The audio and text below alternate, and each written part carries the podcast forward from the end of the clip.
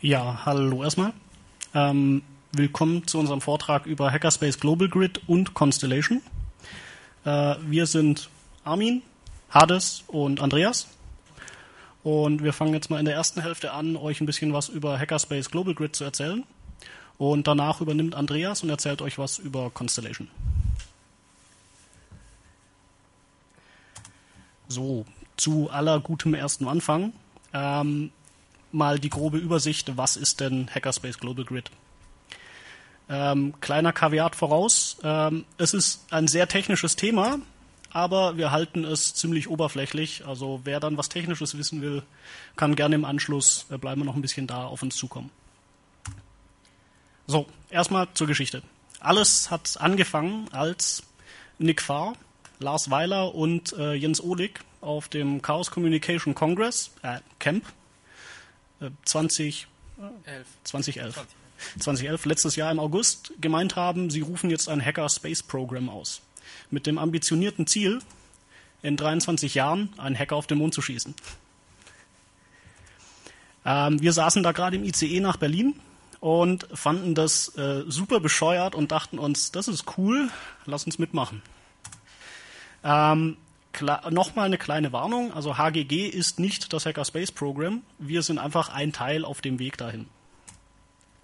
So, wir haben uns dann überlegt, was will man denn bei so einem großen Projekt machen? Also haben wir es mal eingeteilt in die kurzzeitige Aussicht. Wir wollten erstmal verstehen, wie funktioniert denn Satellitenkommunikation. Dann haben wir gedacht, wir bauen was auf, mit dem wir Satellitenkommunikation empfangen können. Und wir wollen das einfach machen, also so, dass jeder Hackerspace äh, das nachbauen kann. Und alle Hackerspaces heißt, es ist global. Und äh, wir wollen es dann noch vernetzen und eben ein Grid draus bauen und dann haben wir das Hackerspace Global Grid. Auf lange Sicht äh, steht dann noch äh, die Überlegung an, auch mal zu schauen, ob wir auch was senden können. Also das ist auch legal möglich. In Amateurfunkbändern gibt es auch Amateurfunksatelliten. Und dann schauen wir mal.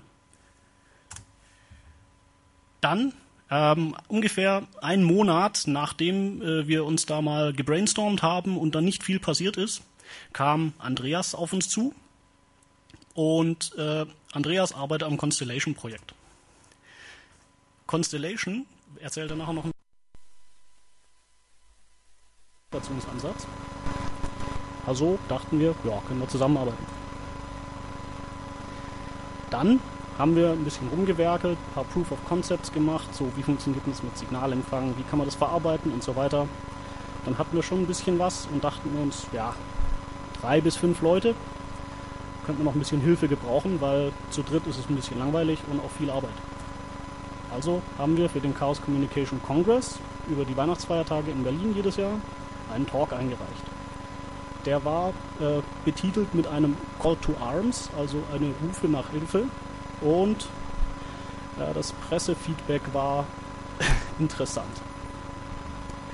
Also die Stuttgarter Zeitung hat uns interviewt. Äh, den hat vielleicht jemand gesehen, war eine komplette Seite. Äh, Hacker aus Stuttgart mit dem Lötkolben ins Weltall. Ist schon äh, leicht dramatisiert, aber im Rahmen. Dann kommt Golem und meint Hacking im Weltraum, Hacker arbeiten an eigenem Satellitennetzwerk. So war es noch nicht ganz gedacht. Dann äh, kommt eine englische Zeitschrift und meint, Hackers send Internet into space. Hm, sind wir noch ein bisschen weit davon entfernt. Dann kommt die BBC. Hacker, Hackers plan space satellite to combat censorship. Das ist irgendwie äh, passiert, weil äh, Nick Farr, der am Anfang auch die Idee hatte, auf dem Kongress nichts Besseres zu tun hatte, im Kontext von Hackerspace Global Grid auch die ganze äh, Netzzensur-Sache mit SOPA, was gerade sehr heiß am Aufkochen war, zu erwähnen. Und die Presse fand das natürlich super und hat es dann mal äh, zusammengematscht. Ähm, was dann im Endeffekt in diesem Artikel geändert hat, Hacking Confab conjures vision of space-borne SOPA Wars. Da wurden wir dann dargestellt als äh, eine Vigilante-Terroristengruppe, die alle, äh, alles im Netz übernimmt und ein unzensierbares Internet über Satelliten baut. Äh, die Kommentare auf diversen Webseiten waren auch sehr interessant. Also das war von, ihr seid bescheuert, das ist super cool. Wir sehen das als Bestätigung. Ja. Ähm, das Hackerspace Program hat auch zum Ziel, eben äh, Kommunikationsinfrastruktur zu schaffen. Ähm, Hackerspace Global Grid arbeitet da auf ganz unterstem, unterstem Level dran. Also wir wollen erstmal hier auf, auf dem Boden bleiben, keine Satelliten hochschicken, nur mal schauen, wie das mit der Kommunikation funktioniert, weil das braucht man später. Egal, ob es funktioniert oder nicht, man braucht es. So, genau. Wir bauen aktuell kein alternatives Internet und ja, wir machen die Plattform. So, dann ähm, machst du nachher die Hardware? Mache ich das noch? Ja. ja. Ähm, kurze Erklärung. Unsere Idee. Wir bauen ein sehr modulares System auf aus vielen kleinen Komponenten. Das macht die Sache einfacher zu entwickeln, einfacher zu erweitern und einfacher zu verbessern. Dann muss das Ganze auch hochgenau sein, also besser als 1 plus minus 100, ähm, weil eins, was sehr früh aufgetaucht ist bei uns, war, äh, was braucht man auf so einer verteilten Bodenstation? Man braucht natürlich genaue Zeit über alle Bodenstationen, um äh, Laufzeitmessungen zu machen und überhaupt zu sagen zu können, um wie viel Uhr genau so ein Signal da ankam. Und wir reden da von Lichtgeschwindigkeit für Funksignale und da sind dann halt 10 Millisekunden schon mal irgendwie 300 Meter. Also muss es genau sein, oder? Waren 300 Meter? Mikro, Mikrosekunden. Ja, 300 Mikrosekunden waren dran. Ja, okay. Mhm. Ja, es ist schnell. Ähm, also dachten wir uns, das Normale, was man so an Timing hat, ist so sekundengenau. Das ist super langweilig. Äh, wir fangen mal mit 100 Nanosekunden an. Das ist ein bisschen interessanter und wir bereiten das System mal vor, um auf äh, kranke Levels nochmal Faktor 10 bis 100 hoch zu skalieren. Äh, Faktor 100 könnte sportlich werden. Ja, was machen wir damit? Wir wollen Sachen messen. Flugzeuge kann man messen, Satelliten, Hintergrundstrahlung, vielleicht auch einfach nur die Temperatur. Ähm, wir wollen dann daraus ein verteiltes System bauen, also viele, viele einfache Messstationen, die untereinander vernetzt sind und dann auch geokodierte Daten anbieten. Das heißt, wir haben viele Bodenstationen, die zum Beispiel messen, welche Flugzeuge gerade in welchem Flugkorridor in welche Richtung fliegen oder welcher Satellit gerade vorbeigekommen ist oder wie hoch die Hintergrundstrahlung ist. Und wenn irgendwas passiert, hat man ganz, ganz viele Informationsquellen mit ganz genauem Zeitstempel und kann dann rückverfolgen, was denn wirklich passiert ist. Das Ganze soll natürlich auch sehr einfach zu benutzen sein.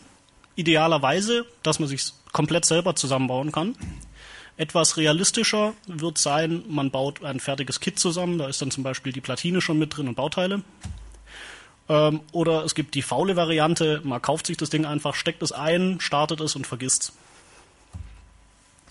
So, äh, jetzt denkt ihr euch vielleicht, wer macht denn so einen Scheiß? Äh, es sind wirklich nur ein paar Leute, äh, Armin und ich und Tim hier vorne, wir schrauben gerade hauptsächlich an der Hardware. Jetzt kommt dann bald noch ein bisschen Software dazu. Andreas hier macht den Constellation-Teil vom Projekt, was nachher HGG benutzen wird.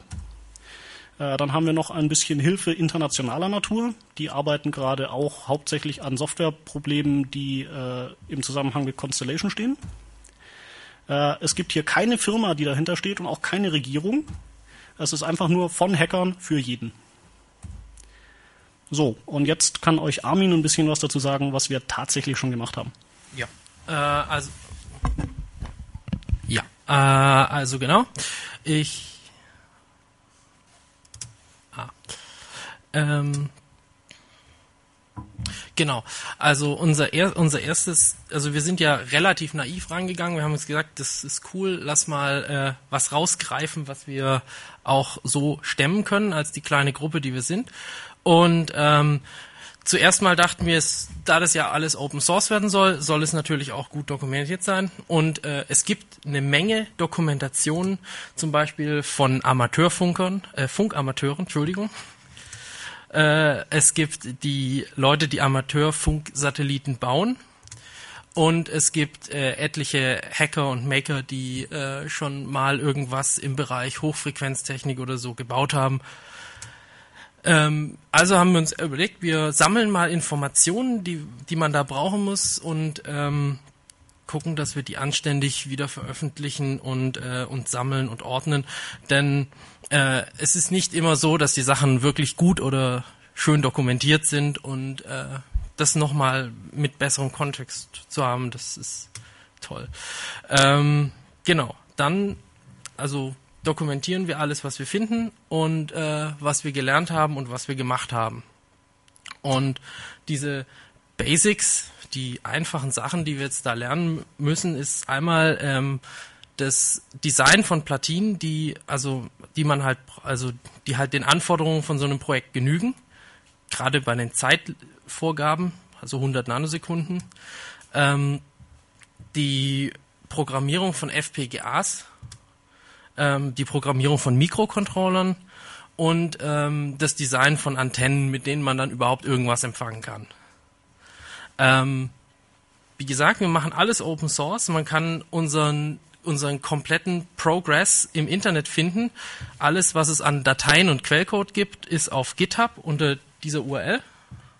Der ist so aktuell, dass der gerade gezeigte Vortrag da auch schon ist. Und ähm, wir haben unter hgg.aero ein Wiki, in dem auch alles, was wir da so tun und was wir so gefunden haben, dokumentiert und aufgeschrieben wird. Ähm, ja, wichtig ist uns, also weil es ist ja Open Source, dass auch die ganzen Ergebnisse, die wir von diesen Messungen dann erhalten, von diesem riesengroßen Sensornetz auch äh, veröffentlicht werden können. Also sprich, ähm, man kann nachprüfen, was denn, was so passiert. Das, man muss sich nicht irgendwas in den Nachrichten anhören, man kann es immer kontrollieren. Und ähm, was auch für viele andere Projekte, von denen wir, mit denen wir schon im Kontakt stehen, wichtig ist, ist, dass sie unsere Plattform nutzen können, um ihr eigenen, ihre eigenen Messkarten, ihre eigenen Messstationen damit aufzubauen und auszurüsten. Ähm, ja, Anwendungs Anwendungen, die möglich sind, hat es, also Gregor hat es schon gesagt. Äh, Constellation, da wird uns nachher der Andreas was dazu erzählen. Was? Weiter. Ja, äh, da ist eines der Ziele zum Beispiel Amateurfunksatelliten oder von irgendwelchen Leuten irgendwie ins Weltall beförderte Satelliten zu finden, zu tracken. Und was? Das wird halt über Pseudo-Ranging ah, gemacht, ja. was äh, so eine Art Rückwärtslaufzeitmessung von empfangenen Funksignalen ist. Deswegen auch das Requirement für die hochgenaue Timing. Und das werde ich nachher noch ein bisschen näher erklären. Ach, ich habe es falsch gelesen, sorry. ähm, genau, und sobald wir mal ein paar dieser Bodenstationen praktisch laufen haben, dann werden auf einmal die Möglichkeiten, die man hat, einfach endlos. Wir könnten zum Beispiel ähm, ja, ähm, Hintergrundstrahlung messen, wir können, ähm, wir können einfach Veränderungen der Umwelt messen, wir können einfach sehr genau die Zeit messen, viel genauer, als man das jetzt so von der Funko zu Hause kennt. Wir können damit auch Assisted GPS machen, was ja hin und wieder auch ganz cool ist zu haben. Also wir haben dann im Endeffekt viele, viele Bodenstationen und wenn man genau weiß, wo die Bodenstationen stehen, kann man die gegen äh, geodätische, also Karteninformationen aufmessen und hat dann in Echtzeit sozusagen die GPS-Position, die natürlich über Mittelung ziemlich genau wird irgendwann, plus eine offiziell kartografisch aufgemessene Position und kann das immer vergleichen. Das heißt, dadurch kann man dann sehr genau in einem lokalen Umfeld um die Stationen rum Assisted GPS machen und dadurch sehr genau irgendwelche Sachen also Indem man quasi die Fehler, die das GPS-Signal quasi enthält, was ja dann irgendwie beabsichtigt ist, äh, wieder nicht rausrechnen mehr. kann. Nicht mehr, also die Fehler im GPS sind nicht mehr drin, aber es ist dann trotzdem erheblich genauer. Ja. Und es gibt noch viele andere Zwecke. So, unser Status, also was wir alles schon haben. Wir haben äh, spezifiziert, wie denn diese Module aussehen sollen, was da wie sie funktionieren sollen, wie sie miteinander kommunizieren sollen. Ähm, wir haben, ja, wie man das aus dem Computer kennt, weiß ich zu Hause, es gibt eine Backplane, da werden diese Module als Karten aufgesteckt. Wir haben uns für einen PCI Express ähnlichen Stecker, also Vierfachstecker PCI Express entschlossen. Wir haben da zwei äh, Kommunikationskanäle für Datenübertragung drauf und wir haben noch einen, äh, einen Bus für die äh, Übertragung von diesem Zeitsignal, was von einem der Module kommt. Und ähm, jedes Modul enthält Kalibrationsdaten, um halt seine eigenen irgendwie Ungenauigkeiten oder herstellungsspezifischen Fehler rausrechnen zu können. Und äh, diese Backplane Friendship, die sieht so aus. Da sind auch schon auf dem oberen Bild ein paar Karten reingesteckt. Also ja, gerade noch Dummies, die sind noch nicht belötet. Und äh, auf dem unteren Bild sieht man die Rückseite. Äh, das hat jetzt vier Module. Eins davon, das ist das vordere mit dem blauen Klotz. Das ist das Busmaster-Modul, das hat noch ein paar spezielle Funktionen, erklären wir noch. Ähm, es hat, wie man unten sieht, äh, so ein paar ICs noch drauf für Interrupt Handling und ähm, das lässt sich dann hochskalieren für 8, 9 oder noch mehr, wenn möglich, Slots. Genau, wir haben dann ein Modul für Stromversorgung.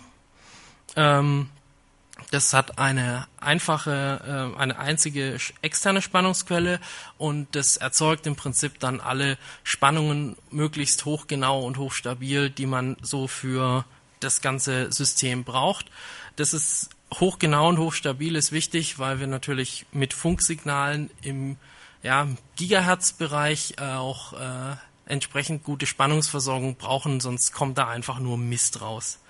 Und es gibt noch den Plan, Brayburn, die Version 1, ähm, ein PC-Netzteil als Schaltnetzteil zu verwenden, was dann mal interessant werden könnte, wenn wir tatsächlich eine Sendestation hätten, die dann möglicherweise mehr Power braucht.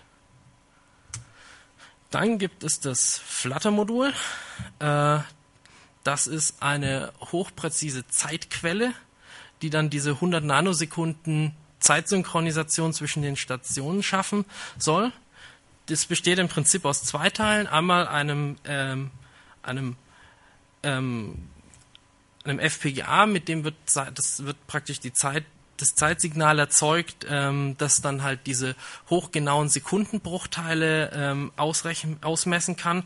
Und für ähm, alles im Sekundenbereich ist dann noch äh, ein ganz normaler Atmega Mikrocontroller drauf, der dann an die anderen Module die Zeit ähm, schickt. Und es ist ein sehr günstiges GPS-Modul im Moment drauf mit Support für eine externe Antenne, ähm, mit dem praktisch die Zeitsynchronisation dann erreicht wird. Also der Trick an der Sache ist, dass GPS eigentlich kein Navigationssystem, sondern ein Zeitverteilsystem ist. Und das macht es ziemlich gut. Und wir hängen uns da einfach hinten dran und für Unabhängigkeit gegenüber GPS ist es natürlich dann auch möglich, in Zukunft oder angedacht, auf andere Systeme wie GLONASS oder Galileo auszuweichen. Dann ähm, Dash 0, das ist das erste Messmodul, was wir jetzt gerade in der Mache haben. Das ist ein ADSB-Receiver. ADSB ist der Arrow. Ah, irgend. Ja, also es ist im Prinzip das Senden kommerzielle Flugzeuge äh, oder in, ich glaube inzwischen fast alle Flugzeuge. Inzwischen sind es fast alle Flugzeuge, glaube ich. Also es ist im Prinzip dafür da, dass die, die, Flugzeuge in der Umgebung mehrere hundert Kilometer Entfernung praktisch wissen, da ist noch ein anderes Flugzeug und es wird genutzt, damit die nicht miteinander zusammenstoßen. Und dieses Signal, das wird einfach geschickt äh, überall hin und ähm, das kann natürlich dann auch jeder empfangen. Ähm, im Prinzip ist, die, ist das, was drinsteht, ist im Prinzip die Flugnummer und die Position vom Flugzeug wie in GPS-Koordinaten. Ähm, und ähm, das haben wir uns praktisch als erstes Messmodul rausgenommen, weil wenn die Position schon drin steht, dann können wir gucken, ob unsere Aus, ob, ob wir es nachher richtig ausgerechnet haben und in unserer Rechnung das Flugzeug an der richtigen Stelle wieder ist. Und dann können wir praktisch damit unsere ganze Hardware und Software verifizieren, ob sie tut dann, äh, das sind jetzt die Sachen gewesen, die wir ja schon relativ weit haben. Und was jetzt als nächstes kommt. Weißt du? Ja. Ähm, dann gibt es noch unseren Busmaster, den hat Armin schon kurz angesprochen. Das ist das Ding auf der Platine mit dem blauen Steckerchen. Ähm, da die Module dann später auch untereinander miteinander sprechen können sollen, äh, muss es irgendjemand geben, der die Ressource Bus arbitriert. Also haben wir uns gedacht, schön modular machen, kommt noch ein extra Modul drauf, äh, was eben die Busarbitration macht und sich auch darum kümmert, herauszufinden, was sind denn gerade überhaupt für Messmodule eingesteckt, was bieten die für Features und äh, wie kriege ich überhaupt Informationen von den Modulen dann wieder zum Beispiel in meinen Rechner rein. Ähm, dann wird natürlich aus äh, Dash noch ein ordentliches Messmodul gebaut. Im Moment ist es eher so ein fliegender Breadboard-Aufbau. Das steckt gerade noch auf, äh, wie gesagt, auf dem Experimentierbrett. Da wird dann auch eine Einsteckkarte rausgebaut. Ähm, sehr wahrscheinlich wird es äh, basierend auf einem CPLD gebaut. Das ist ähnlich wie ein FPGA, allerdings intern andere Verdrahtung. Also man baut da eigentlich Hardware durch eine Beschreibungssprache, ist auch sehr schnell. Und äh, der große Vorteil, und bei uns hat sich jemand gemeldet, der war auch schon auf Besuch bei uns. Und der hat genau mit dem gleichen Modul, was wir uns auch ausgesucht haben, äh, hat er angefangen, das gleiche zu bauen, also einfach nur einen ADSB-Tracker und er hat schon das Decoding von dem Signal in CPLD implementiert und hat gesagt, ja, könnt ihr haben, äh, baut euch da ein Modul draus. Und äh, das ist eben Pavel und der macht jetzt auch mit. Ähm, und wie schon erwähnt, ist es dann perfekt, um unser Pseudo-Ranging mal einzumessen und zu schauen, äh, wie genau sind wir denn, reicht unsere Zeitauflösung da überhaupt oder müssen wir da noch ein bisschen am Regler drehen. Ähm, wenn das dann am Ende nichts wird, dann haben wir immer noch ein Modul, mit dem man seinen eigenen Flugradar aufbauen kann. Das ist auch cool. Dann sieht man so, was im Umkreis von 200 Kilometern gerade in der Luft rumfliegt. Dann, ähm, wenn man Module hat, die miteinander sprechen, gehört dann natürlich auch ein bisschen Software dazu und eine Spezifikation für ein Protokoll, was da gesprochen wird. Da wollen wir uns am Wochenende drum kümmern. Das wird Magic Version 0. Ähm, das kümmert sich dann um die Enumeration und äh, den Datenaustausch. Dann geht es natürlich in Richtung äh, Testing. Das heißt, ein erster Test, bauen wir uns zwei Systeme auf und äh, schauen mal, wie gut und gleichzeitig hochgenau das Zeitsignal ankommt. Ähm, nächster Schritt wäre dann fünf Stationen aufbauen. Warum fünf? Kann Andreas später auch noch was dazu sagen, weil damit können wir dann Pseudo-Ranging machen. Ähm, dann wird das Ganze natürlich kalibriert.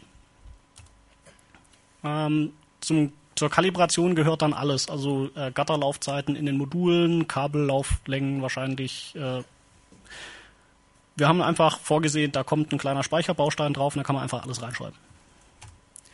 Äh, ja. Alles.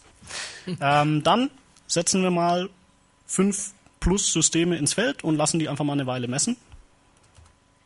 Äh, und dann kommt raus, ob das eben überhaupt so funktioniert, wie wir uns das vorgestellt haben, zumindest mit, dem, äh, mit der Laufzeitmessung, um Satelliten zu tracken. Äh, wenn nicht, dann drehen wir ein bisschen an der Seite. So, danach natürlich Review. Wir schauen uns alles nochmal an. Wo sind Fehler aufgetreten? Was kann man verbessern? Und sobald das dann klar ist, geht es dann in so einen Vorserienstatus und dann werden auch mal eine Handvoll an Stationen an befreundete Hackerspaces und an interessierte Leute rausgegeben. So, angedachte weitere Module ähm, muss man haben, schon allein für die Blockcred, ein Arduino-Aufsteckmodul. Das wird dann das einfachste sein, um da irgendwie sein eigenes Modul schnell hochzuziehen. Also es ist dann so eine Einsteckkarte, die selber ein Arduino Shield ist und dann eben auf die sehr beliebte Mikroprozessor-Plattform das Arduino aufgesteckt wird und dadurch hat man dann Zugriff auf eine riesige Community an Leuten, die schon irgendwie äh, Mikrocontroller-Programmierung macht und auch da sehr aktiv ist. Ähm, es ist dann natürlich auch ein einfaches, einfach Umweltsensoren anzustecken. Also alles. Wir können da Temperatur, Luftfeuchte, Luftdruck, seismische Wellen, also Erdbeben, lässt sich alles dann schön mit hochgenauem Timestamp versehen, verteilt messen und man kann dann halt beliebigen Unsinn mit der Datenauswertung betreiben. Und das, der große Vorteil ist, das kann dann jeder machen, weil die Daten sind dann da und öffentlich. Und wenn jemand da eine andere Berechnung, eine andere Visualisierung mitmachen will oder irgendwas in den Nachrichten war, da war was, dann kann der einfach auf die große Datenbank an äh, Daten, die da erfasst wurden, zugreifen und seine eigene Auswertung drüber fahren und sagen, hm, da war vielleicht noch was. So, dann das Ding, was uns mit den Satelliten immer angelastet wird, ist tatsächlich aktuell nicht unser Ziel. Das überlassen wir erstmal anderen. Und zum Abschluss von unserem Teil äh, die Frage, die auch gelegentlich kommt, wie kann man euch denn helfen? Ähm, wir haben bis jetzt noch nicht äh, nach Spenden gefragt. Also wir hatten tatsächlich Spendenangebote aus freien Stücken, äh, die gingen von sehr äh, herzergreifende Sachen von einer amerikanischen Mutter, die gemeint hat, ich habe keine Ahnung von der Technik, aber wenn ihr eine Groundstation habt für dieses Internet, dann will ich mir eine aufstellen. Äh, bis hin zu äh, coolen Angeboten von spanischen Rennteambesitzern, der gemeint hat, ich habe hier 20 Leute, die können euch Kabelbäume löten und äh, Natürlich habe ich auch noch Tieflader für meine äh, Rennwagen. Wenn ihr irgendwas irgendwo hin transportieren müsst, also unsere Groundstation, äh, können wir das machen. ähm, bis hin zu sehr interessanten Anfragen aus Südamerika, auf die ich jetzt nicht weiter eingehen will. Wir haben einfach Danken Nein gesagt. Ähm, wir sind halt immer noch in der Phase, wo wir überlegen müssen, funktioniert das überhaupt? Wir sind am Experimentieren und äh, wir können gerade nicht garantieren, dass es funktioniert. Die Wahrscheinlichkeit ist aber sehr, sehr hoch. Aber solange wir kein Geld von Leuten genommen haben, gibt es niemand, der danach sagt. Ja. Ähm, vielleicht irgendwann fragen wir nach Geld. Weiß nicht. Spenden sind immer gern gesehen an dem Punkt, wo wir dann wissen, dass es tatsächlich gut genug funktioniert. Weil wenn man dann mal Stückzahlen bauen muss, dann kann man sich überlegen, äh, was soll das Ding kosten? Will vielleicht jemand den ersten Batch spenden, den man an Hackerspaces rausschmeißt? Egal. Ähm, ja, wie gesagt, wenn wir mal drüber nachdenken, einen, einen Satz von 10 Stück rauszuhauen oder 20, 30, dann kann man noch mal drüber reden. So, äh, wie bleibt man up to date? Wir haben ein Wiki. Das ist auf hgg.aero. Das landet im Moment im, äh, im Shack-Wiki. Das ist der kürzeste Pfad ins Shackspace-Wiki, wenn man auf unsere Seite will. Ähm, wir haben da eine Liste an offenen Tasks. Da kann man sich entweder einen aussuchen, wenn man helfen will, oder auch einen neuen reinschreiben. Äh, wir haben allen Code und alles, was wir bauen, auf GitHub. Ähm, das schließt auch die Hardware ein, die wir bauen. Also die Pläne für die Hardware, die Schematics, die Schaltpläne, der FPGA-Code, es ist alles da. Man kann sich wirklich alles anschauen, inklusive der Präsentation.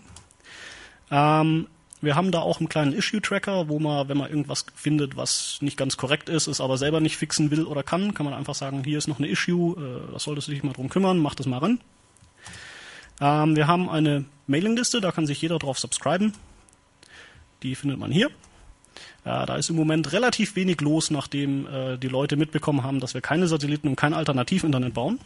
Es sind aber trotzdem noch so 300 Leute drauf. Und ich nehme an, der Traffic geht wieder ein bisschen hoch, wenn es dann mal in die Phase von der Nullserie geht. Äh, und man kann uns natürlich auf Twitter verfolgen. Und dann würde ich noch sagen, äh, die Fragen, die hängen wir dann. Oh, Im Plan haben wir jetzt noch sieben Minuten. Hat jemand eine kurze Frage, die er beantwortet haben will? Ansonsten würde ich die Fragen nach Andreas äh, Vortrag Teil beantworten. fang einfach mal an.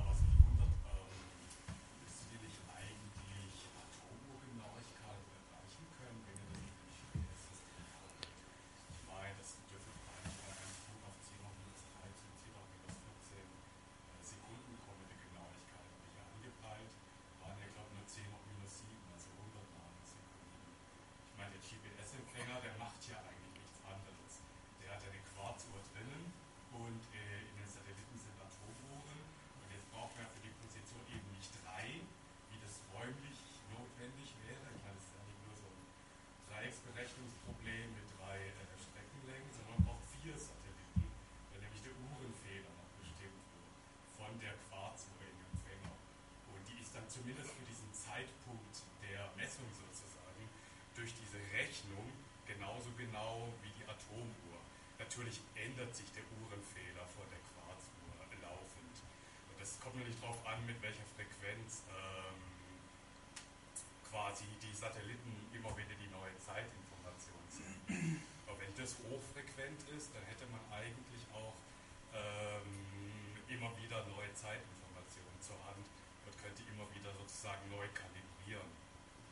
Ähm, also ich wiederhole die Frage nochmal kurz. Ähm, die Frage war, äh, warum wir denn nicht Atomuhrzeit anpeilen, so im Bereich von 10 hoch minus 13, äh, weil wir im Moment nur als 10 hoch minus 7 äh, angepeilt sind, also 100 äh, Nanosekunden. Und es sollte ja eigentlich auch genauer gehen. Ähm, ja, also es gibt auch spezielle Timing-Module für GPS, den kann man dann sagen, du bewegst dich nicht, du bist in einer fixen Position und dann schaltet er ein paar Optimierungen ein. Und äh, was wir tatsächlich benutzen, ist das äh, Puls per Second. Signal vom GPS oder es gibt auch ein 10 Puls per Second Signal. Und das kommt relativ genau aus dem GPS raus und halt erheblich genauer als die langsame serielle Schnittstelle, wo man abfragt, was ist denn jetzt die komplette Uhrzeit. Und wir nehmen das Signal als ein Aufsynchronisiersignal, während mit einer höheren Taktrate auf unserem Timing-Modul ein Quarz schwingt. Und da geht ein Zähler, der wird immer hochgezählt und der Puls per Second oder 10 ppс äh, Puls resettet den immer und dann wissen wir, wie viele Taktzyklen waren jetzt in der letzten Sekunde und dadurch können wir dann äh, die Unterscheidung machen von der höheren Auflösung. Und ja. Vielleicht lohnt, da das GPS-System doch mal ganz genau auseinander zu frickeln, weil möglicherweise ist da eben noch mehr drin als dieser, ähm, als was da jetzt rauskommt. Ja, also es ist auf jeden Fall lohnenswert, sich da anzuschauen, ob man da noch äh, was rausholen kann. Äh, da sind wir auch dran, aber wir wollten erstmal Version 1 rauskriegen, schauen, ob es funktioniert. So in kleinen Schritten.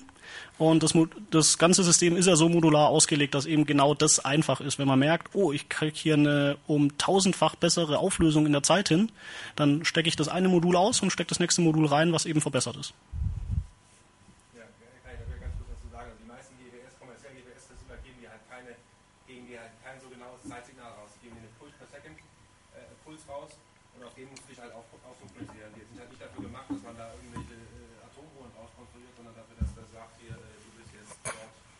Und den kann man halt abfragen, weil der, äh, der eine Schnittstelle in dem Ort, aber der ist halt relativ langsam, ist halt auch, aber nicht irgendwie aufsynchronisieren. Man muss ja auch diesen PBS aufsynchronisieren. Und das geht halt nur mit einer gewissen Genauigkeit. Da hatten wir im Studium mal schönere Geräte.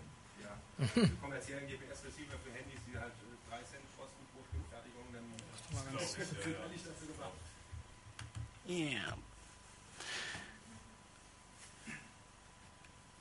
Äh, Gibt es noch weitere Fragen? Ich switch derweil mal um, einfach die Frage stellen. Eine ganz kurze Frage, was gewinnt man dabei, Amateurfunksatelliten zu tracken? Weil das tun die Funkamateure ja auch. Man kann ja auch ein ähnliches Ding abstellen, weil Kepler-Daten haben, mit denen man die sehr schön findet, wenn man sie benutzen will. Dürfte ich da ganz kurz verschieben, weil das werde ich ansprechen. Dann müssen wir jetzt das nicht noch doppelt erklären. Nur, kurz warten, bis ich da bin. Noch eine Frage? Nö. Dann äh, übergebe ich für den zweiten Teil an Andreas. Nachher noch eine Chance. Ja, und nachher äh, so viele Fragen, äh, wie wir aushalten. Okay, nochmal Hallo von meiner Seite aus. Und äh, wir wurden ja gerade darüber aufgeklärt, was wir für kleine Hardware-Projekte machen. Und jetzt kommt halt mein Teil mit dem, was wir damit halt vorhaben, wie das deployed wird und äh, was wir halt, äh, wie wir die Leute dazu kriegen, sich das in den Vorgarten zu stellen. Und äh, dazu werde ich ein bisschen weiter ausholen. Zwar nicht extrem weit, aber ich muss halt ein bisschen weiter ausholen, weil dieses Constellation-Projekt, was ich halt betreibe, ist ein verteiltes Rechenprojekt und nicht nur für dieses äh, verteilte Sensornetzwerk da. So. Und im Hauptaugenmerk gibt es erstmal um euch. Quasi, damit ihr das bei euch im Vorgarten stellt, müsstet ihr quasi Interesse haben mit, was kann ich tun in dem Raumfahrtbereich, wie kann ich mithelfen. Und wenn ihr halt schon solche Fragen stellt, seid ihr genau richtig. Denn ihr könnt quasi mit eurem eigenen Laptop, den ihr wahrscheinlich zu Hause habt oder mit jedem x-beliebigen anderen Rechner halt dran teilnehmen. Denn es gibt eine kleine Software, die heißt Boink, die kann man sich installieren. Das ist eigentlich ein Bildschirmschoner. Also immer, wenn ihr nichts macht, also Textverarbeitung oder wirklich gerade gar nicht da sitzt und ihr aufploppt, wird was berechnet. Und den gibt es schon relativ lange. Und damit wird nämlich dann zurzeit verschiedene Projekte betrieben, zum Beispiel halt Raumfahrtprojekte, zwar keine angewandten, aber wie äh, Radiosignale aus dem Weltraum halt nach äh, extraterrestrischem Leben halt äh, analysieren oder nach Pulsarforschung, also Gravitationswellen entweder ähm, analysieren und gucken, ob man halt die schweren Neutronensterne halt daraus bekommt oder halt äh, Teilchenbewegung an sich. Also wie man jetzt sagt, ich habe ganz viele kleine Planeten, die bewegen sich irgendwie ähm, und damit halt Galaxien, wie die sich formen. Da gibt es dann Projekte für. Und noch sehr, sehr, sehr viele andere Projekte. Also ihr müsstet mir jetzt hier gar nicht zuhören. Ihr könntet quasi auf eurem Laptop jetzt auch sofort aufmachen, das installieren und schon werdet ihr dabei. Ich hoffe noch, dass ihr mir ein bisschen zuhört. Okay, was wir halt machen ist, obwohl es halt schon so viele Projekte gibt, wir haben unseren eigenen kleinen Server aufgesetzt, der halt äh, ähm, nur für Luft- und Raumfahrt bezogene Projekte sind, die mit Anwendung zu tun haben. Das ist unsere, das ist unsere kleine Kiste, also nichts Weltbewegendes, hat 300 Euro gekostet, ist klein, steht in der Nähe von der Uni und darauf werdet ihr euch dann verbunden, äh, werdet ihr dann verbunden. Und im Vergleich zu dem Höchstleistungsrechenzentrum, was ja auch der Uni ist, ähm, kommen wir nicht ganz hinterher, denn der hat ungefähr 800 Teraflops, wir haben drei. Das ist dann 0,361 Prozent. Allerdings haben wir auch nicht 30 Millionen gekostet, sondern 300. Das sind halt 0,001 Prozent und ich glaube, da haben wir schon gewonnen. 300 Euro, nicht Millionen. Ah, es tut mir leid. 300 Euro. So, allerdings hat halt das Höchstleistungsrechenzentrum halt wesentlich äh, Vorteile in anderen Bereichen, die wir so nicht haben. Deswegen sind die auch in der Top 500 Liste letztes Jahr auf Plank 12 bekommen, gekommen. Und ich meine, dabei ist er jetzt immer noch, also jetzt ein halbes Jahr später ist er immer noch dabei. Und äh, da sind wir erst gar nicht gelistet. Wir zählen da auch gar nicht drunter, weil wir viele Sachen halt nicht äh, bieten können wir haben halt den Vorteil, wir sind kostengünstig und je mehr mitmachen, desto mehr Rechenpower kriegen wir. Das skaliert also mit. Es sei denn, die Leute sagen, nee, das interessiert mich alles gar nicht mehr und hauen wieder ab, dann schrumpfen wir natürlich wieder. Aber das ist halt äh, saisonal. Zum Beispiel jetzt in den Sommerferien wird halt wenig gemacht, weil niemand am Rechner sitzt. Dafür halt zu Weihnachten wird halt mehr vom Rechner gehockt und deswegen haben wir halt mehr Rechenleistung. Was wir auch als Nachteil haben, muss man dazu sagen, ist, dass wir ein sehr heterogenes Feld haben. Also da sind von Linux-Systeme über Windows, macOS, FreeBSD, Schlag mich tot, sehr viele Variationsmöglichkeiten zwischen den ganzen Systemen mit 32-Bit, 64-Bit und was der Teufel, was man alles mitmachen kann. Und äh, es ist also schon relativ schwierig, dafür Sachen zu programmieren, die mit auf allen Systemen laufen. Dazu komme ich aber später mehr warum Leute mitmachen, das frage ich mich auch. Ich bin ja selber auch dabei. Aber meine persönlichen Favoriten sind einfach, dass ich halt sagen kann, ich möchte für die Wissenschaft was beitragen. Ich kann damit helfen. Andere machen das halt damit, weil sie zum Beispiel Admins sind und mit diesem Programm halt relativ gut Benchmarks durchführen kann, weil einige von den äh, Rechenprojekten relativ aufwendig sind und auch noch schnell mal 100% der Systemleistung mal für sich verbuchen. Damit kann man also schön Rechnerparks dann auch zum Beispiel analysieren ähm, es werden zum Beispiel auch Team-Challenges gemacht. Da bildet sich die eine Gruppe, macht gegen die andere Gruppe ein Wettrennen, weil es virtuelle Punkte gibt. Mit denen kann man nichts kaufen. Das wird zwar Credits genannt, aber damit hat man nichts, außer halt den Ruhm, weil je mehr man Zeit dafür zur Verfügung stellt, desto mehr Credits bekommt man. Und dort werden halt relativ viele ähm, Challenges unter sich ausgemacht. Okay, das war jetzt dieser grobe Einblick zur Boink, also zum verteilten Rechnen und äh, was wir halt damit beitragen. Zum Hintergrund ist, ähm, wir sind halt dafür da, dass wir ähm, anwendungsbezogene Raumfahrt machen. Also nicht wie bei SETI. Ich mag SETI sehr gerne, aber es kann halt sein, dass ET schon vor 300 Millionen Jahren ihr Signal hierhin geschickt haben. Wir waren einfach nicht da. Ähm, der schickt heute auf einer Frequenz auf irgendwas, was wir gar nicht empfangen können und kriegen es gar nicht mit. Oder in den nächsten 100 Jahren kommt es erst und wir haben bis dahin schon wieder SETI abgeschaltet. Wir möchten eher in den Bereich Raumfahrt ist lange, aber wenn man jetzt sagt, wir haben Projekte, die in den nächsten zehn Jahren fertig sind, haben wir aber auch so eine Deadline, wo man sagen kann, das ist anwendungsbezogen, da ist dann ein Ergebnis da. Wir sind eine DGLR-Nachwuchsgruppe, also von der Deutschen Gesellschaft für Luft- und Raumfahrt sind wir eine offizielle äh, Young Academics Group, wie sich das immer so schön schimpft, für Studenten und für alle anderen, die halt Lust haben, daran teilzunehmen. Und äh, wir sind halt eine Plattform. Also wenn jemand sagt, ich möchte mitmachen, kann er sich nachher mit mir in Verbindung setzen und dann kann er gerne mitmachen. Muss ich selber gucken. Das ist halt blöd, weil ich das jetzt gerade nebenan nicht sehe. Ähm, wir haben relativ viele Unterstützer. Das ist Rechenkraft.net unter anderem. Die haben schon ihre eigenen zwei Projekte aufgesetzt. Da ist eine riesen Community, die auch verrückt sind wie ich oder wie andere und sich da halt unter diesen ganzen Themen halt austauschen. Und ähm, wir sind halt offen für jede Applikation, die mit Luft- und Raumfahrt etwas, etwas zu tun haben. Und das ist sehr dehnbar. Wenn man jetzt sagt, Luftfahrt, okay, ich möchte ein Windrad analysieren, das ist wie ein Flügel, Flügel sind an Flugzeugen dran, passt, nehme ich gerne auf. Okay, einen kurzen Einblick zur Geschichte. Ähm, 2009 habe ich in Bremen meine Diplomarbeit gemacht. Dort habe ich dann den Pool-PC-Raum für mich in Beschlag genommen für meine Diplomarbeit, weil viele Sachen, die ich da programmiert habe, einfach sich jetzt nicht auf meinem kleinen Laptop laufen lassen konnten. Und äh, da ist mir halt aufgefallen, ich möchte gerne ein paar mehr Rechner haben Allerdings hatte ich noch nicht die Zeit, das ähm, on Boeing umzusetzen. Dann bin ich halt hierhin gewechselt, nachdem ich fertig war, bin hier angefangen zu studieren und habe mich dann mit den DGLR-Leuten zusammengesetzt Und dort ist es dann halt entstanden, dass sie halt mir geholfen haben und so weiter. Und äh, 2011 im Oktober, am 28., das ist übrigens mein Geburtstag, was ich sehr gut finde, das kann ich mir nämlich gut merken, haben wir halt den geschlossenen Beta-Test gemacht. Also innerhalb von kürzester Zeit von den vier Monaten haben wir halt schon die erste Maschine aufgesetzt mit viel Hilfe. Und wir sind dann auf Yuri's Night am 12. April halt dann offiziell gestartet und da gab es halt einen riesen Anspur. Also relativ kurzfristig als Hobbyprojekt. Okay.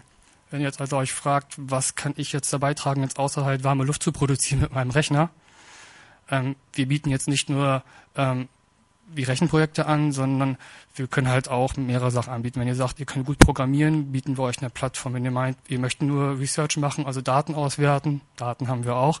Und wir haben halt letzt, vor, äh, vor zwei Wochen gab es die NASA International Space Application Challenge, auch langes Wort. Und dort wurde halt im Check dann ausgetragen, einen Programmierwettbewerb zu machen. Da sind einige gekommen und wir machen also auch mehr als jetzt nur stumpf am Rechner sitzen und äh, Sachen zu, äh, zu rechnen. Und was habt ihr davon? Also Citizen Science ist einmal für euch, dass ihr euch äh, Bildung aneignet, also Knowledge. Dann ist es halt für die Wissenschaftler interessant, halt äh, dann äh, überhaupt die wissenschaftlichen Sachen durchzuführen, weil oft hapert es halt schon an einem einfachsten Ding, dass sie keinen Zugang haben und es soll halt allen nützen. So was wir halt tun, das sieht man auf dem Bild relativ gut. Zurzeit läuft eine kleine Programmiererei von mir. Also wir machen eine Aufstiegsbahnanalyse, die man da auch schon gut sehen kann. Das habe ich TrackJack genannt und das ist äh, für die Aufstiegsbahn halt sehr wichtig, aber für die Raketen wäre wichtig, halt die Aufstiegsbahn zu kennen und auch zu optimieren. Es ist in Java programmiert und für einen Kern. Zurzeit helfe ich damit der einer anderen DGLR-Gruppe, die heißt High-End, die ist bauen Hybridraketen. Also das ist einmal ein Feststoff- und ein Flüssigkeitsanteil. Und äh, die haben halt selber nicht die Analysesoftware beziehungsweise jetzt auch nicht die Rechenkapazitäten, das durchzuführen. Und denen helfe ich auch sehr gerne damit. Die haben halt vor, ähm, mit ihrem Motor, den sie halt bauen, den Höhenrekord für Studenten aufzusetzen. Zurzeit läuft er noch konstant. Und dazu werde ich halt nachher ein bisschen mehr erzählen. Aber das ist erstmal deren Teststand. Ich hoffe, das Video spielt jetzt automatisch ab. Also dafür, dass das halt eine Studentengruppe ist und die jetzt da auch relativ kurz dabei sind, erst drei Jahre, haben die schon einiges geschafft. Das ist halt der Hybridraketenantrieb, der wird mit Paraffin, also mit Kerzenwachs betrieben, als fester Anteil und mit Stickstoff, nee, Entschuldigung, mit Lachgas als äh, Gas oder als flüssigen Anteil in dem Sinne. Was ich da halt für die mache, ist, zurzeit ist dieses ganze äh, Triebwerk auf konstanten Schub ausgelegt.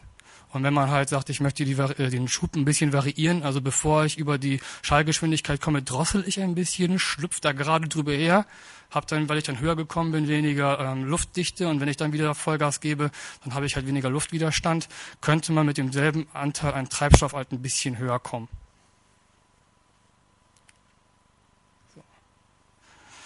Dort ist jetzt seit ähm, auch seit der Juice Night, seit dem äh, 12. April, sind jetzt ungefähr 46 Prozent aller Pakete durchgerechnet. Also es braucht noch ein bisschen, aber ähm, wir können jetzt schon mit den ersten Analysen anfangen, weil bis zur Hälfte ist es halt interessant, erstmal zu rechnen und die andere Hälfte, die kann man gerne nachreichen, weil bis dahin halt diese ähm, Schallgeschwindigkeit schon erreicht worden ist und das ist halt das Wichtige. Danach ändert sich nicht mehr viel, aber diese 46 Prozent haben halt schon über ein Jahr gedauert, das zu rechnen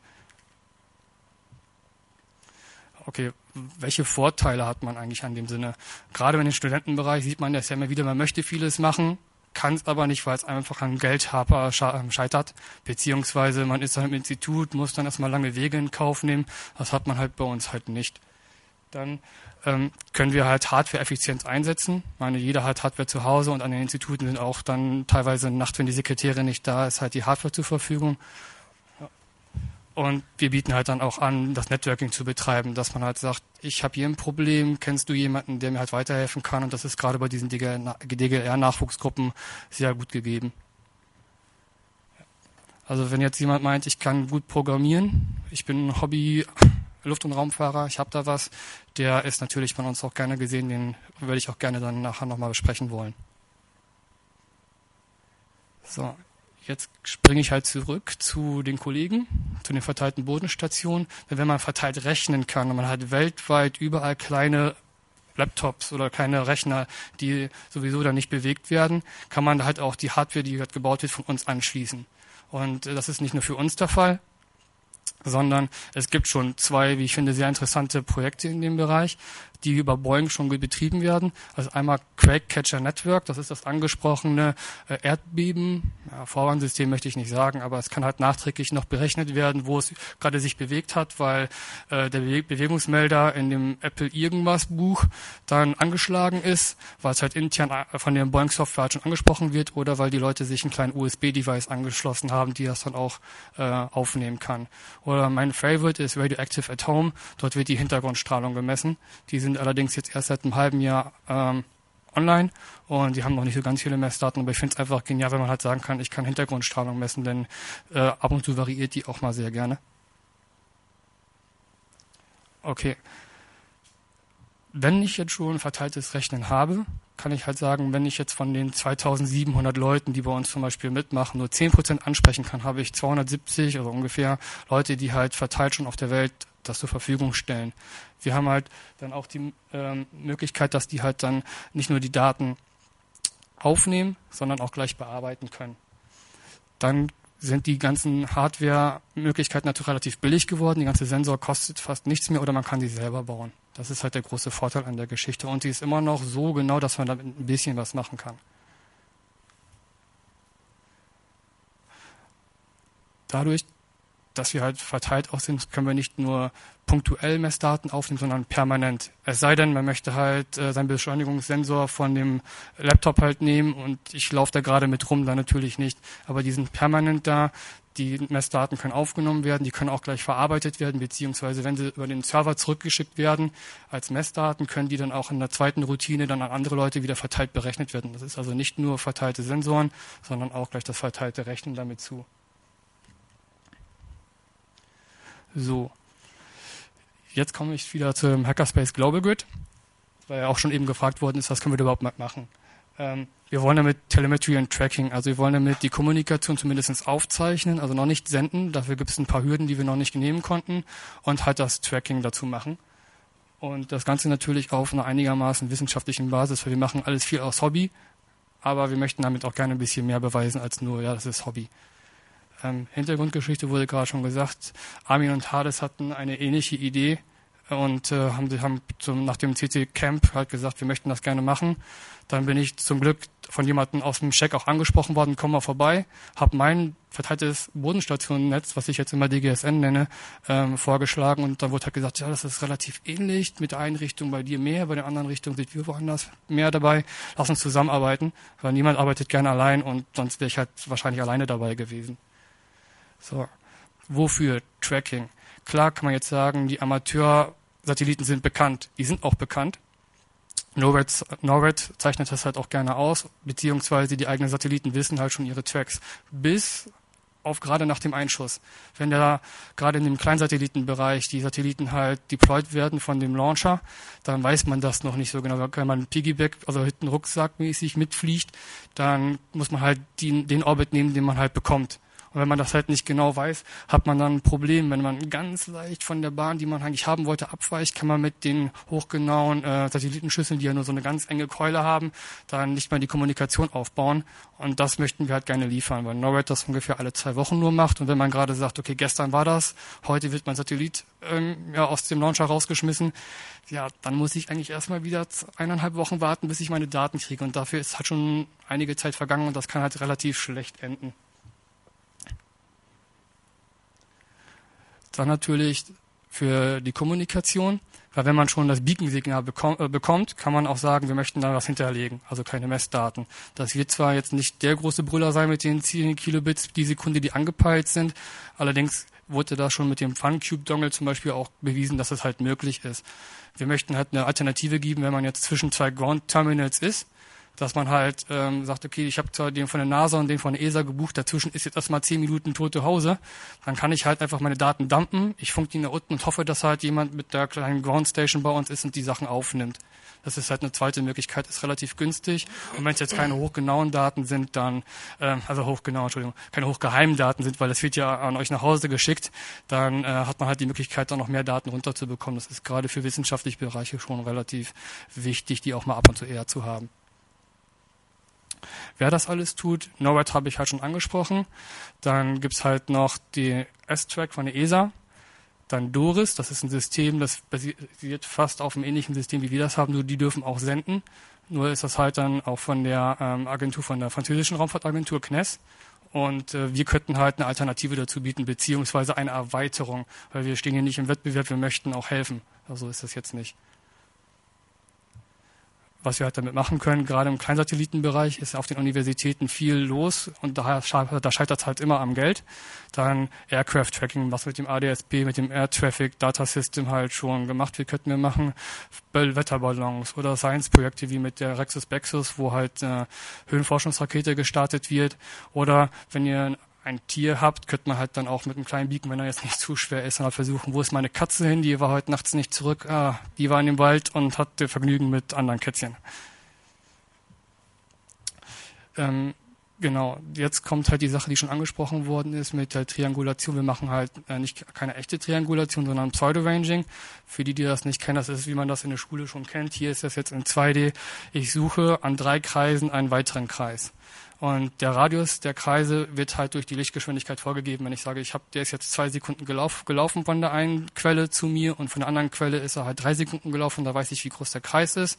Ich weiß auch meine Position von denen und jetzt, wo bin ich dazwischen? Und wenn meine Uhr sehr genau ist, die ich halt habe in dem Handheld-Device, dann ist der Kreis, der halt da rauskommt, null ist nur ein Punkt. Wenn er halt abweicht, wie eben schon angesprochen ist, ist er halt ein bisschen größer. Und nichts anderes machen wir auch, oder wollen wir zumindest machen. Wir haben halt nur wie bei dem 2D jetzt hier schon das Problem, dass wir halt immer mindestens zwei, ja, zwei Lösungen halt bekommen. Und bei dem GPS, was ihr im Auto habt, ist das halt so gelöst, das Auto weiß, dass es auf der Erde ist. Wenn es eine zweite Lösung gibt, die in der Erde oder über den Satelliten ist, dann kann er die rausstreichen. Das haben wir halt nicht. Also wenn jetzt der eine Punkt, der rote, der ist in der Erde, in dem blauen Bereich, das kann man halt vergessen. Die Möglichkeit haben wir jetzt nicht, da komme ich noch zu. Was wir schon gemacht haben, ist das Ganze halt auf 3D aufzuploppen. Das sieht dann halt äh, nicht größer aus. Das sind halt nur keine Kreise mehr, sondern halt Sphären. Und wenn man jetzt sagt, okay, das hier sollen jetzt auch die 3D-Sachen sein, nur halt wieder zur besseren Übersicht in 2D, können wir halt mit einer weiteren Bodenstation, also nicht vier, sondern jetzt in dem Fall fünf, halt diese Unterscheidung machen. Bin ich auf einem sinnvollen Ergebnis oder nicht? Wir hatten zwar erst damit gerechnet, ganz normal vier Quellen zu nehmen, also vier Satelliten, aber in dem Fall ist es halt dann mit einer weiteren gelöst. Und in dem Fall ist es halt GPS rückwärts, weil wir halt nicht von mehreren Stationen zu uns senden, sondern wir haben einen kleinen Sender und wir werden an verschiedenen Positionen halt aufgezeichnet. Dieses ganze Verfahren ist halt leider logarithmisch. Es kommen relativ viele Werte raus, wenn man die Bodenstationenzahl erhöht. Wir haben jetzt einen Filter, ich habe jetzt einen Filter gemacht, der halt die ganzen sinnlosen oder sinnloseren Ergebnisse rausfiltert und die jetzt übrig bleiben, äh, sind halt schon in einem engen Bereich. Allerdings kann man da halt auch eine Clusterbilderung vornehmen. Wenn man jetzt sagt, ich habe jetzt wie in diesem Fall drei Cluster, müsste man halt noch eine, nachher noch eine genauere Analyse machen, weil wenn man jetzt nur von allen Durchschnitt macht, muss das nicht unbedingt stimmen. Da sind wir gerade bei, die hat die Software für zu machen. Das ganze Netz, wie es angedacht ist, soll eigentlich jeder mitmachen, also die Community, Hackerspaces, normale Leute, die eine Hausfrau, die genannt worden ist. Allerdings ist es nicht exklusiv zum Glück, denn wir möchten halt auch die äh, Funkamateure noch dabei haben, weil wir halt auch gesagt haben, wenn wir halt eine Erweiterung haben möchten demnächst und wir selber äh, funken möchten, haben die halt dann auch äh, einen Teil beizutragen, beziehungsweise die sind sowieso immer neugierig auf neue Sachen, die mit Funk zu tun haben, auch wenn wir jetzt gerade nicht senden können. Und wir möchten es halt dann auch über Institute laufen lassen, damit wir einfach dann auch sofort die Leute äh, dabei haben, die für die die Daten halt nachher auch gedacht sind. Ähm, das Ganze soll halt auf Kits basieren, dass man entweder sagt, ich kann nicht löten, ich kaufe mir das, oder ähm, es ist schon äh, einigermaßen im Halbbaukit vorhanden und ich löte nur noch die Teile zusammen. Und im Endeffekt muss das Ganze nicht über Constellation laufen. Ich freue mich, ich werde das halt auch machen. Aber das ganze System soll auch so sein, wenn ihr jetzt sagt, ich möchte meine Katze tracken, davon soll Constellation nicht wissen, dann stelle ich mir fünf äh, Antennen in der Nachbarschaft auf und dann geht's auch. Deswegen diese Wurfantennen und äh, dass man die halt wegwerfen kann und man holt sich die nachher wieder und weiß, wo das Kätzchen gewesen ist. Der Vorteil ist, wenn halt der Satellit verschwindet, das passiert ja mal ganz gerne, dann ist die Position auch nicht mehr bekannt, weil kurz vorher halt auch Funk abbricht. Und äh, wenn NORAD halt sagt, ja, ich habe heute keine Messung für dich, dann ist es halt problematisch. Wenn der Satellit weg ist, ist die Position weg und wir können da halt helfen, auch wir alle können damit helfen, mit, mitzumachen. Nochmal zur Wiederholung, das ist S-Track, das ist eine grobe, große Bodenstation und was wir vorhaben, ist eher das, dass wir halt sagen, jeder, der zu Hause halt möchte, kann sich das machen, auch wenn das jetzt die falschen Antennen sind, aber es gibt einen guten Überblick, um zu sagen, jeder kann sich da was hinstellen und mitmachen. Soweit dann das zum verteilten Sensornetz und Bezug auf der HGG. Was halt noch angedacht sind, sind auch größere Projekte, weil ich habe angesprochen Studenten- und Open-Source-Projekte. Das ist relativ, relativ klein wir möchten auch für größere Projekte halt da sein. Da sind wir noch am Verhandeln, da ist noch nichts spruchreif, aber halt auch für ähm, Research, Institute und so weiter. Also wenn jetzt jemand von euch meint, ja, ich bin da gerade was dabei, ich habe da was, wie kriege ich dann meinen äh, Vorgesetzten dazu mitzumachen? Ich würde mich sehr freuen, aber es gibt halt ein paar Sachen zu überdenken. Es hat halt Vorteile, weil die ganzen Sachen, die vorher schon genannt worden sind bei den ähm, Höhenforschungsraketen, bei den Vorteilen, die bleiben halt erhalten, aber in dem Fall ist es auch noch Public Relation, weil man sofort zu den Leuten, die eh Interesse haben, auf dem Rechner sitzt. Die, die lesen sich ja durch, was rechne ich da überhaupt? Habe ich mir jetzt einen Trojaner gezogen oder bin ich jetzt da wirklich an Wissenschaft zu machen? Also was ist Public Relation? Ähm, man ist sofort bei den Designphasen dabei. Oft kriegt man das ja mit, ja, heute Nacht ist ein Satellit gestartet. Wofür war der eigentlich gut? Hm, weiß ich nicht da ist man halt schon direkt beim Design dabei. Auch wenn man halt erstmal eine Rechenkapazität spendet, man kann halt auch ein bisschen mehr. Wie gesagt, auch es ist für Recruiting da. Weil wenn man halt sich schon interessiert und die Leute, die Firmen wissen das, ähm, der interessiert sich dafür, der ist auch ein bisschen technikaffin, den hole ich mir gleich ins Boot, bevor er teuer wird. Ja. Das muss ich selber eben gucken. Das Ganze ist halt, ähm, wenn man bei den Firmen schaut, die haben schon ihre eigenen Clusterlösungen, die sind halt nur teuer. Allerdings haben die auch den Vorteil, dass halt viele Hardware für nichts außer Excel halt benutzt wird. Und dafür brauche ich halt keinen 3 Gigahertz PC. Es ist also viel da, wenn die Sekretärin nach Hause geht, könnte ich das anzapfen und da könnten wir halt gerne mithelfen, dass das halt funktioniert. Nicht bei dem Daten anzapfen, sondern dass die Rechenkapazität gestellt wird. Und natürlich man braucht mich nur fragen oder man braucht uns nur fragen und wir haben halt garantiert eine Möglichkeit, das zu machen, wenn ich halt eine Nummer ziehen muss, bevor ich auf einen HPC, auf einen High-Performance-PC komme und das dauert halt ja drei Monate, dann ist meine Aufgabe schon längst fällig und mein Boss ist böse auf mich. Sicherheitsbedenken gibt es natürlich auch. Also das darf man gar nicht unter den äh, Teppich kehren, denn ihr rechnet auf ganz vielen PCs weltweit verteilt wenn man jetzt sich das Foto anguckt, das als Puzzle dargestellt ist, wenn das die gesamte Aufgabe ist, dann wird halt die ganze Aufgabe in ganz viele kleine Puzzlestücke gemacht und man versucht halt die Gesamtaufgabe zu lösen. In dem Fall suche ich halt dieses kleine Puzzlestück, was in der Mitte fehlt. Bei mir ist es allerdings so, so witzig klein, also wer da versucht, mit den drei Teilen, die er da pro Woche bekommt, herauszufinden, was ich da gemacht habe, ich sag's ihm ja, aber er kann aus diesen kleinen Puzzlestücken relativ wenig rausmachen. Also CSI Miami mit den ganzen Forensik, die würden das wahrscheinlich nicht herausbekommen. Das muss man sich halt nur bewusst sein. Und äh, das ist eigentlich alles, was der User sieht. Also wer davor Angst hat, okay, ich habe davor keine Angst, denn das wird wahrscheinlich Teil meiner Diplomarbeit werden, die ich jetzt hier an der Uni Stuttgart machen werde. Das wird eine Lagrange-Punktmission zwischen, aber in dem System Erde-Mond. Und äh, dafür brauche ich halt massig äh, Rechenkapazität. Und dafür bin ich halt super dankbar, dass halt die Leute jetzt schon mitgemacht haben seit einem Jahr. Zur, zur Erklärung, also Lagrange-Punktmission, also Lagrange-Punkte sind äh, fünf Punkte, die in einem Zwei-Masse-System immer vorhanden sind. Und äh, die haben halt den, teilweise den Vorteil, dass die Anziehungskräfte sich zum Beispiel ausgleichen oder die potenzielle Energie dazwischen. Die sind halt relativ wichtig äh, für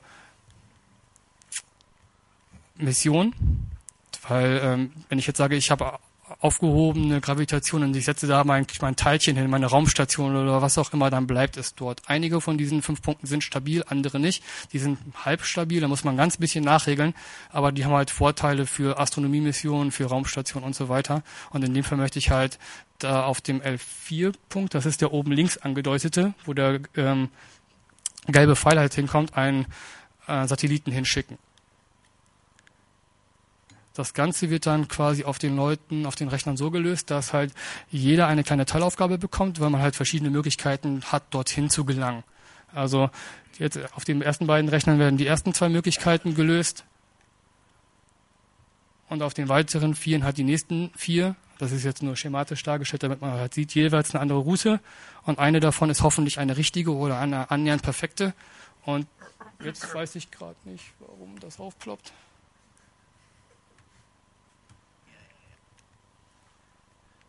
Unverschämt sowas. Ja, unverschämt. Ich muss ein bisschen groß, glaube ich, noch. Ah, perfekt. So, und wenn jetzt eine von den Möglichkeiten raus ist, ist es halt dann eine von den Sachen, die ich halt näher analysieren möchte, um zu sagen, ob ich da hinkomme oder auch nicht mit meinem, mit meiner Diplomarbeitsthema, woran ich jetzt hoffentlich demnächst dann bald sitzen werde. Denn die Mission zum L4-Punkt gibt halt die Möglichkeit, dort einen Kommunikationssatellit hinzusetzen als Relay-Station dann, weil ich dann auch weiter hinter den Mond hinaus, äh, ja, mit der, mit dem, mit der Ausbreitungskeule von der Kommunikationsvorrichtung halt hinkomme. Weil wenn ich von der Erde aus funke, kann ich halt nur auf die eine Seite, auf die andere Seite nicht. Es äh, erweitert also quasi die Kommunikationsmöglichkeiten dorthin und äh, es blockiert nicht einer der wichtigeren Punkte, den zwischen Erde und Mond und dem dahinter, Dort werden nämlich entweder Raumstationen hingesetzt oder halt äh, Astronomiemissionen, weil die ganze, der ganze Mond dient als Blockator für die Astronomiemissionen, die mit äh, zum Beispiel ähm, Radiosignal arbeiten. Das ist sehr gut für die und deswegen muss ich meinen Kommunikationssatellit dort nicht unbedingt hin platzieren. Das Ganze ist ein Demonstrator, um zu, zu, zeigen, dass ich da hinkomme oder dass man da hinkommt, weil bis jetzt ist das noch nicht so gemacht worden. Es gibt auch kaum Pläne, die das halt machen. Und es soll halt auch eine wissenschaftliche Payload dabei haben, in dem Fall einen Staubsensor, um zu zeigen, wenn dieser Punkt, wo ich hin will, eh schon stabil ist und meine Masse da schon nicht wegkommt, dann können da auch andere Partikelchen sein, die man von der Erde gar nicht sieht. Also Staubkörner in einer ganz kleinen Größe, die möchte ich halt dann noch detektieren, um zu sagen, wenn ich da schon bin, was ist denn dann? Bleiben meine Solarspiegel halt in Ordnung und so weiter. Deswegen ist es nicht nur ein Demonstrator, sondern auch Science was halt den Vorteil bietet, ich komme halt, wie schon angesprochen, weiter um den Mond herum mit meiner Kommunikationskeule. Wenn der Satellit, zum Beispiel, wenn es eine Mission gibt, die um den äh, Mond drumherum ist, wird er halt teilweise blockiert. Ich erweitere das dann halt bis dahin noch. Oder halt, wenn der Rover auf die äh, ferne Seite des Mondes möchte oder halt eine Basis dorthin gebaut werden möchte, kann man halt dann noch die Kommunikationslinks halt aufbauen. Ähm, das ist nicht nur für die offiziellen Agenturen interessant, sondern auch SpaceX hat zum Beispiel vorgestellt, dort eine Mondumrundung für ähm, zahlende Kundschaft zu machen. Oder Google Lunar X Prize ist da ganz heiß hinterher, ob die schaffen, sei dahingestellt. Aber es gibt halt Projekte, die dorthin möchten, wo man halt sagen könnte, wir können da einen Service anbieten, den andere halt nicht haben und wenn es auch eine Kommunikation ist. Das Ganze, was ich jetzt vorgestellt habe, ist quasi eine, ja, eine Weltraummission im Kleinen, die dann gemacht wird, ohne dass man die, äh, den, ja, die Erde verlässt und das Ganze halt auf dem PC auf der Constellation-Plattform. Und die drei angesprochenen Bereiche sind, wenn jemand eine Idee hat, kann er mitmachen. Wenn jemand meint, ich möchte nur äh, meine Rechenkapazität spenden, kann er mitmachen. Und wenn er meint, er möchte mit den Daten halt machen, kann er auch die Analyse dazu machen. Das ist halt die große Möglichkeit des Power of Citizen Science for Space damit zu machen. Und während ich das hier ganze palabert habe, sind auch schon wieder weiter 90 Work Units gerechnet worden, weil die Leute auf der Welt schlafen ja nicht und lassen ihre Rechner weiterlaufen. Und deswegen bedanke ich mich jetzt. Ich hoffe, es war einigermaßen interessant. Also ihr könnt jetzt auch gerne eure Rechner jetzt hochfahren und bei uns mitmachen. Und für Fragen sind wir jetzt gerne bereit, jetzt auch länger zu machen. Dankeschön.